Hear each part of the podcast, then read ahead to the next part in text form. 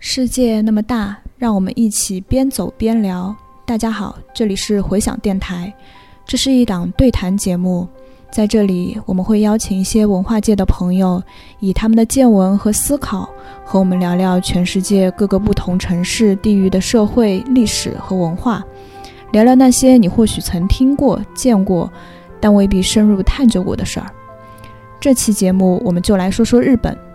不知各位有没有这样的感觉啊？这几年，日本成了出现在我们视野里的一个高频词。那对于日本的情绪呢？我们从早年的敌意，逐渐转为好奇和向往，甚至产生出一些敬意。嗯，其中和我们生活息息相关，也是备受追捧的，就是日本的设计美学和生活方式。从日式家居用品到禅意的空间设计，还有小资中产们津津乐道的禅修和茶道。那产生这股风潮背后的原因是什么呢？这期节目我们就请到了对日本禅宗文化和中国近代思想史都颇有研究的陈庆老师，以及从小学习西洋美术、参与过乔托画作修复，最后却入坑禅宗艺术的苏小画老师。他们一位是在寻找中国传统的过程中发现日本，另一位在与西洋艺术的碰撞和游离中遇见日本。那他们之间会碰撞出怎样有趣的话题呢？我们一起来听听看吧。小花你好啊，今天小花也是刚刚从厦门来到永福安。那我们今天呢，其实也是应回响电台的邀请，我们来做一个对谈。其实也是我们这半年来一直在讨论的一个问题，也就是为什么现在我们突然发觉。无论是在从文化上，还是从旅游上，还是从设计上，好像中国兴起了一股文化热，日本文化热。那这样的一个文化热，它背后到底反映了什么样的一个更深层的一个呃历史，或者是一个文化的趋势？其实这是我们一直在讨论的问题。但我们一个另外一个共同点，就是我们非常关注的是日本禅宗的文化。但有趣的是，你本身。并不是一个中国艺术的背景，对对对，反而是个西洋美术的背景。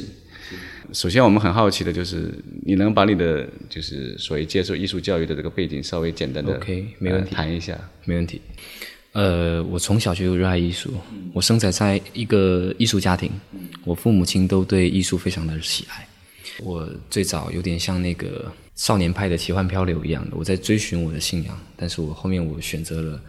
呃，成为一个无神论者，但是我非常热爱艺术，但是我热爱的艺术呢，也不是中国传统的古典艺术，因为我父亲非常喜欢，他是个收藏家，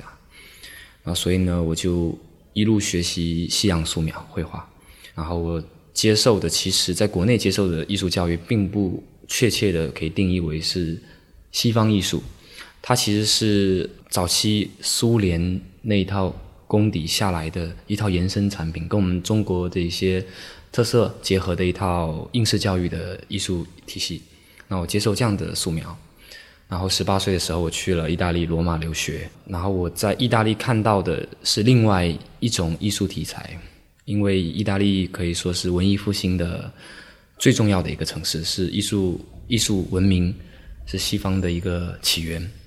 然后我在那边看到的是完全。不同的对我来说是一种很冲击的，因为我在国内学了十几年的绘画，好像来到西方，他们并不是特别接受，而且我感觉他们的艺术理念，不论是古典也好，当代也好，都比我们要显得更加的超前。这点是我一直在反思的一个问题。然后之后呢，我上大学，我的主课我主修是 pittura，呃，意大利语 pittura，意思就是绘画。嗯。它会让一个孩子接触所有的关于绘画的，比如说三 D 建模，比如说油画、写生啊、素描啊、版画，它都会让你接触。然后大二大三的时候，逐渐给你一个分水岭，你会自己给自己一个你一个呃 main project，比如说你喜欢版画，你就可以做版画；你喜欢油画就做油画。然后呢，因为我去了意大利，我觉得我的基本功还可以。然后很多意大利的年轻人在追求非常新的表现形式。那我就说了，我既然呃费尽功夫来到意大利学习，我为什么不学你们最好的这个技术呢？所以我就一直认真的研究一些古典大师的，叫 Old Master Technique。我一直在研究古典大师的绘绘画技巧，比如说乔托的，比如说拉斐尔，比如说 Rembrandt。与此同时呢，我不停的在模仿这些大师。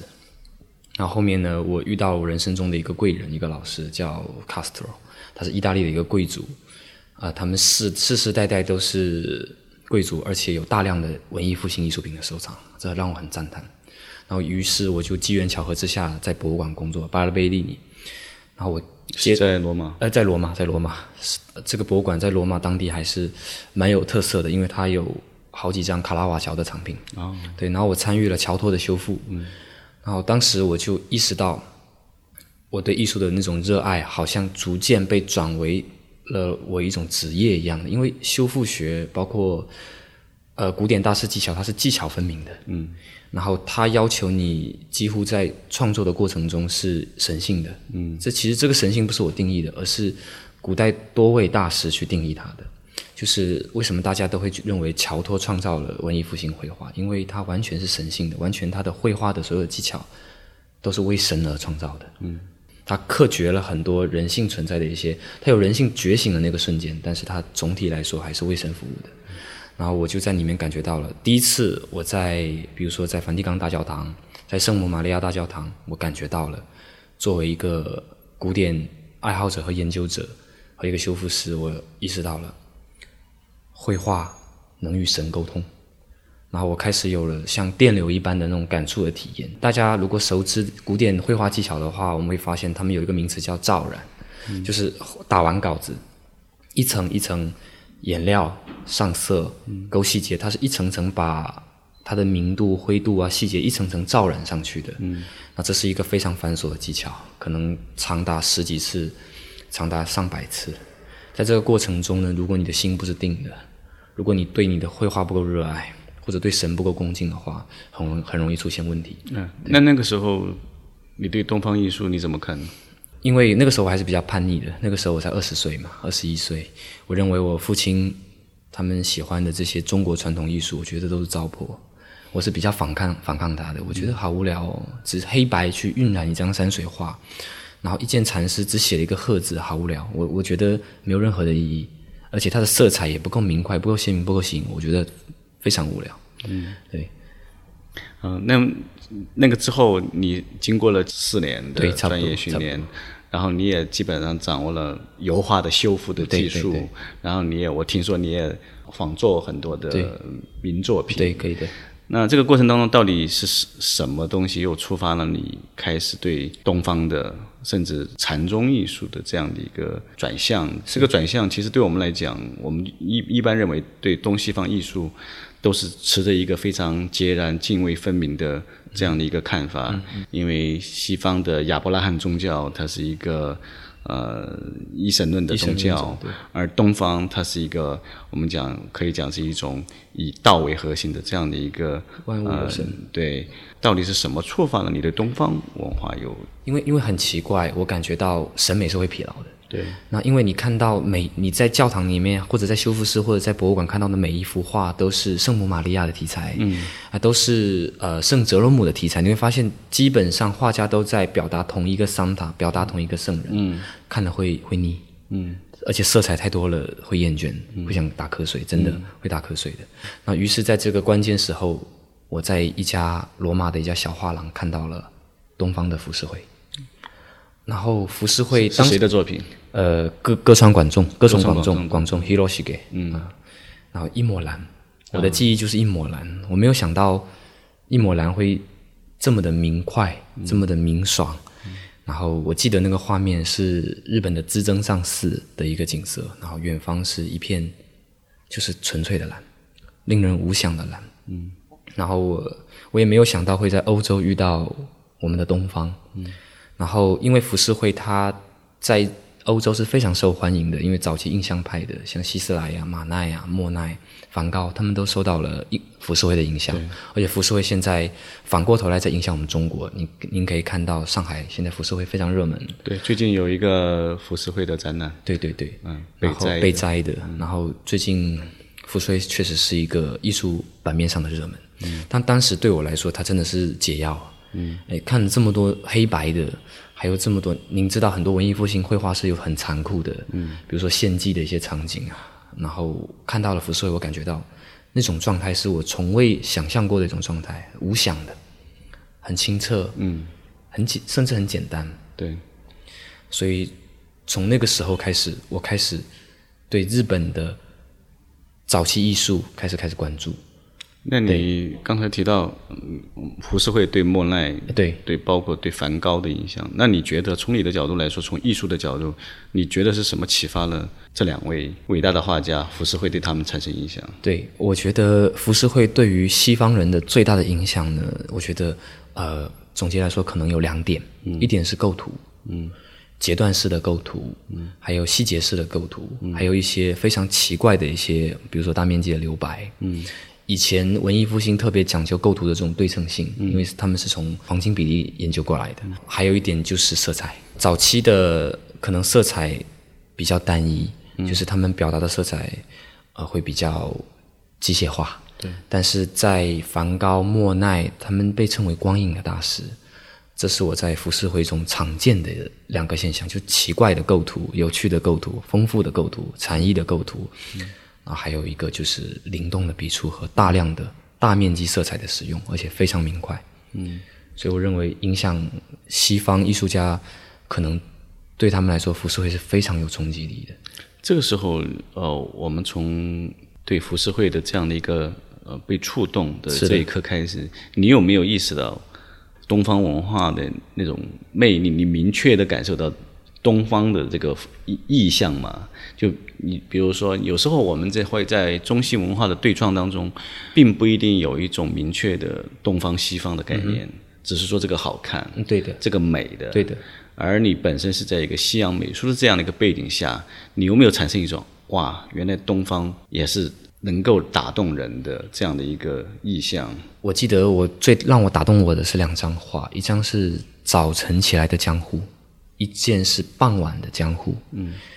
太美了。我是谁的作品？呃，也是广仲的。广仲的。广仲，因为广仲自己是个僧人，嗯，他晚年出家。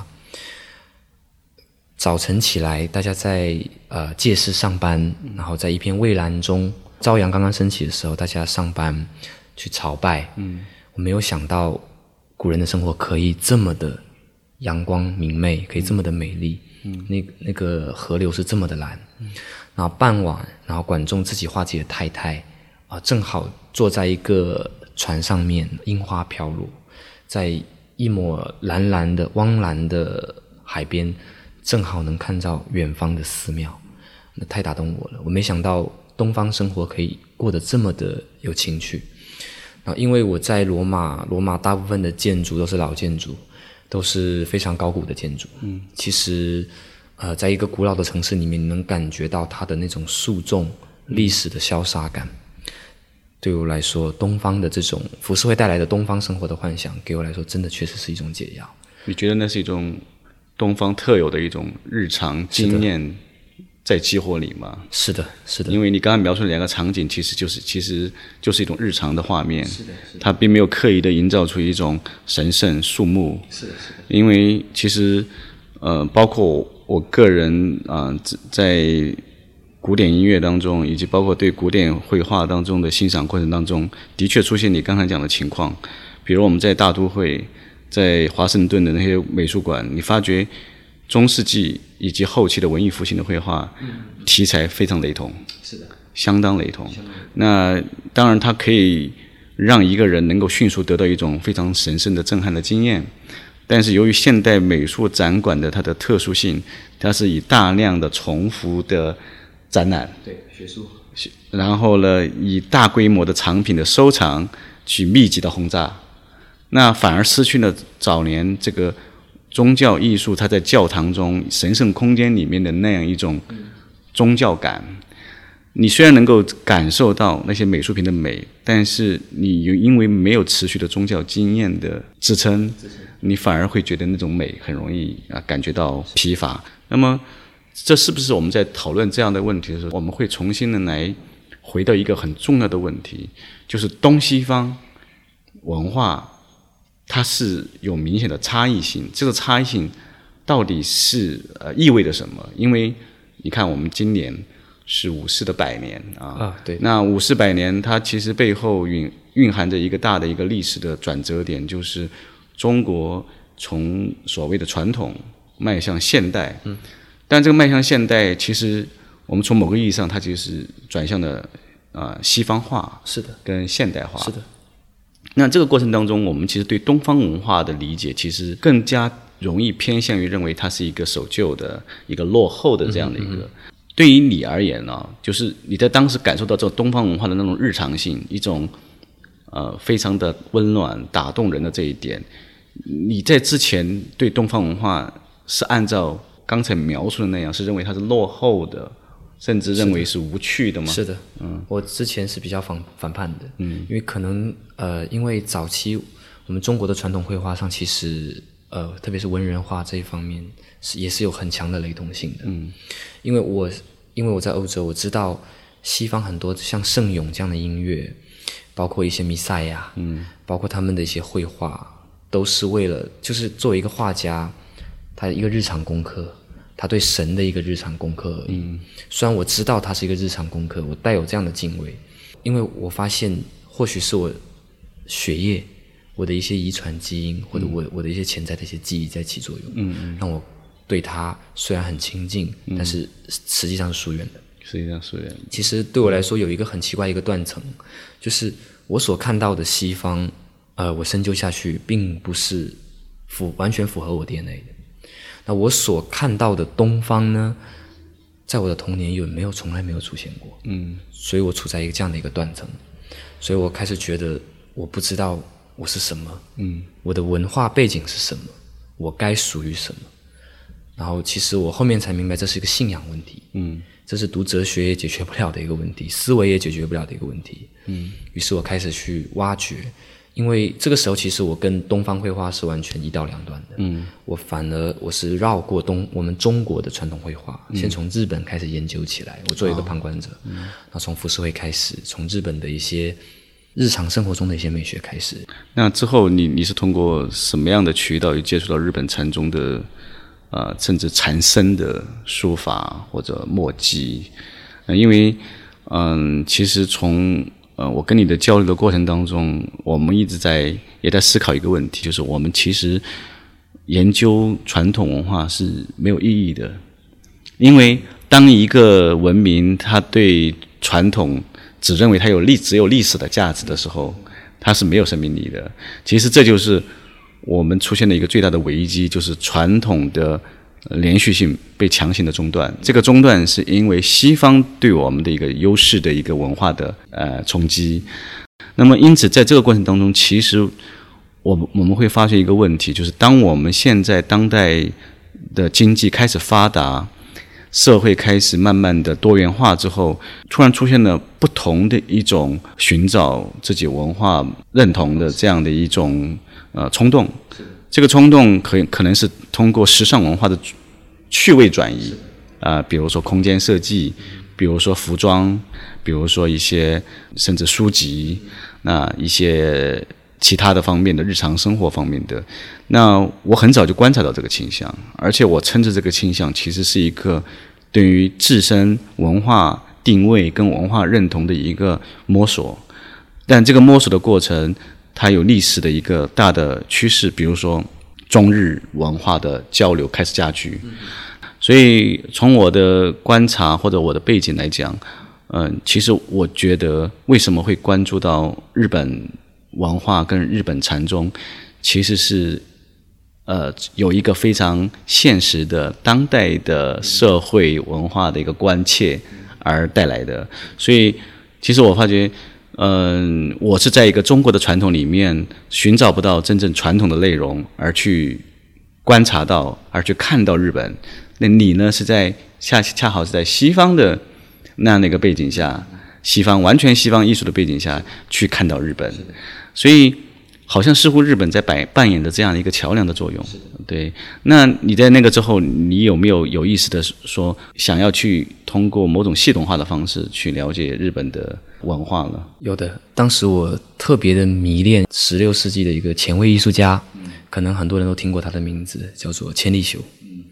然后千利休大家都知道他是茶圣，日本的茶道鼻祖。然后千利休呢，当时呃丰臣秀吉他们盛用我们中国高贵的一些器物，因为对日本当时来说，中国的器物是非常珍贵的。然后比如说一个花瓶，一定要有我们中国的龙泉窑，那是价值连城的。而千利休说不，一个竹筒就可以插花。丰臣秀吉说，我的茶室要用黄金打造。千利休说不，我觉得茶是一个草庵，不漏雨就可以了，一个破草屋就可以了。然后丰臣秀吉很生气，哎，我说了算还是你说了算呢？千利休说，天下大事你说了算，美我说了算，然后被刺死了。剖腹，这对我们年轻人来说，因为年轻人其实追求反叛的，包括我也是。我认为千利休的反叛方式非常的温和，也非常的刚烈，他非常吸引我们年轻人。所以我一直了解到千利休他为什么宁愿牺牲自己为他的美学而死。所以千利休是我的一个打引号恩师，他告诉我了东方的艺术能够在十六世纪也可以玩的这么的高级，甚至。玩出一点血腥味，当时年轻的我认为这是一种血腥味。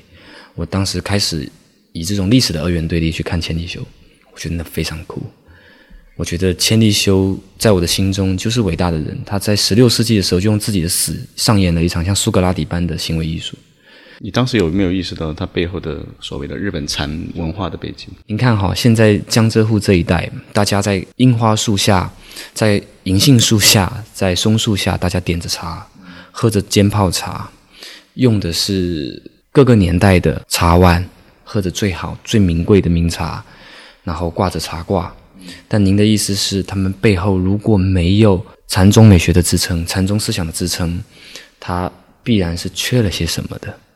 那这其实是一个非常难的一个非常漫长也非常难的一个过程。虽然大家都在找寻它，方才小那个小花提到那个千利休，千利休在点茶前，他其实。通过泡一杯茶，他在展现的是一个禅宗修行的一个过程，入定的一个过程。因为千利休经常在他的茶室挂他的祖师圆悟克勤的墨迹，是一休传给珠光，珠光传给千利休，他要印证自己的祖先是一个中国人，是圆悟克勤禅师，是我们的中国人。圆悟克勤很早就提出了吃茶，把茶和禅结合在一起的。一个一个概念，其实千利休只是在奉行这个概念而已，所以他很聪明的、非常厉害的把禅宗跟茶道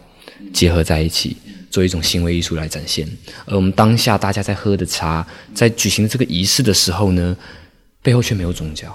那这个仪式是否也只也只是一个形式罢了呢？其实，其实我认为今天中国的茶道。